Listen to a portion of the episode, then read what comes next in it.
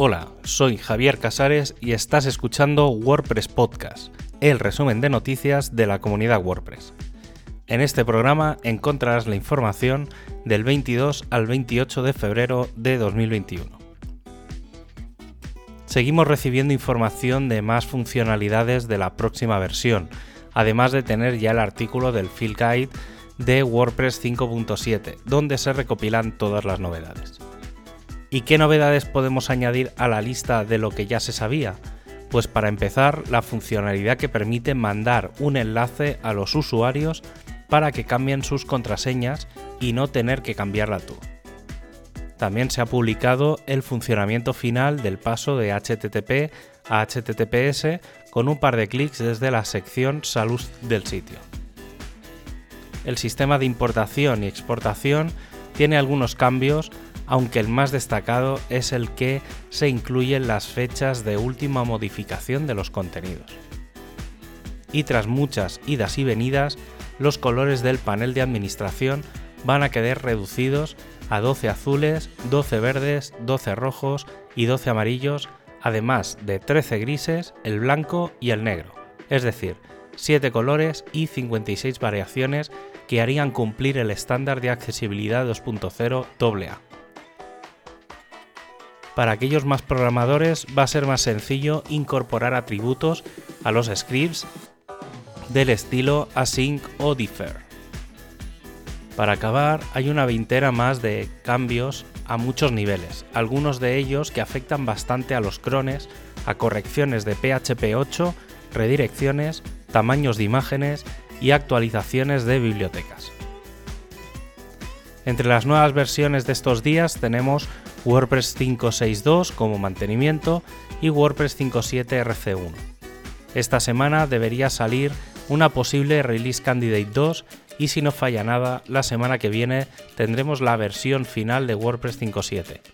De Gutenberg tenemos la versión 10.02 y la versión 10.1.0 RC1. El equipo de hosting sigue mejorando el handbook y se han propuesto lanzar su propio canal de vídeo, al más puro estilo Mita, pero de forma global. El equipo de Themes ha tenido una reunión con Matt y Josefa en el que se ha querido tratar la situación de los temas, ya que aunque solo un 15% de los plugins que se usan están fuera del repositorio oficial, alrededor del 50% de los temas sí que son externos, lo que reduce la posibilidad de analizar la calidad de los mismos por el equipo y la consecuente falta de calidad en muchos de ellos que genera una mala reputación en WordPress. Tras esta situación, se va a trabajar en la posibilidad de poner requisitos más estrictos a la hora de crear un tema. El equipo de accesibilidad tiene controlados todos los asuntos de WordPress 5.7 y está planificando los objetivos para WordPress 5.8, además de seguir trabajando en la documentación actualizada del Web Content Accessibility Guidelines 2.1 y con la finalización de soporte para Internet Explorer 11. El equipo de traducciones da el pistoletazo de salida para la traducción final de WordPress 5.7. La mayoría de idiomas de España y español están listos para ser incorporado el próximo 9 de marzo el equipo de móvil ha presentado la beta de WordPress para iOS 16.8, con soporte a los widgets de iOS 14, las stories y además varias correcciones en el interfaz y el editor.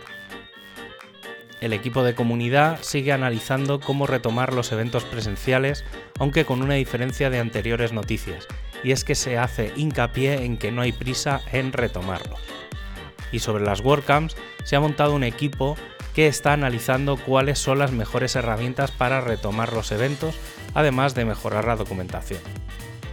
A nivel general, otro cambio que se está planteando y que el equipo de España ya ha comenzado es que en la sección de noticias o blog de WordPress.org no solo se publiquen novedades del producto, o alguna serie de especial de entrevistas, sino que se incluyan otros contenidos que pueden ser útiles para los usuarios y la comunidad.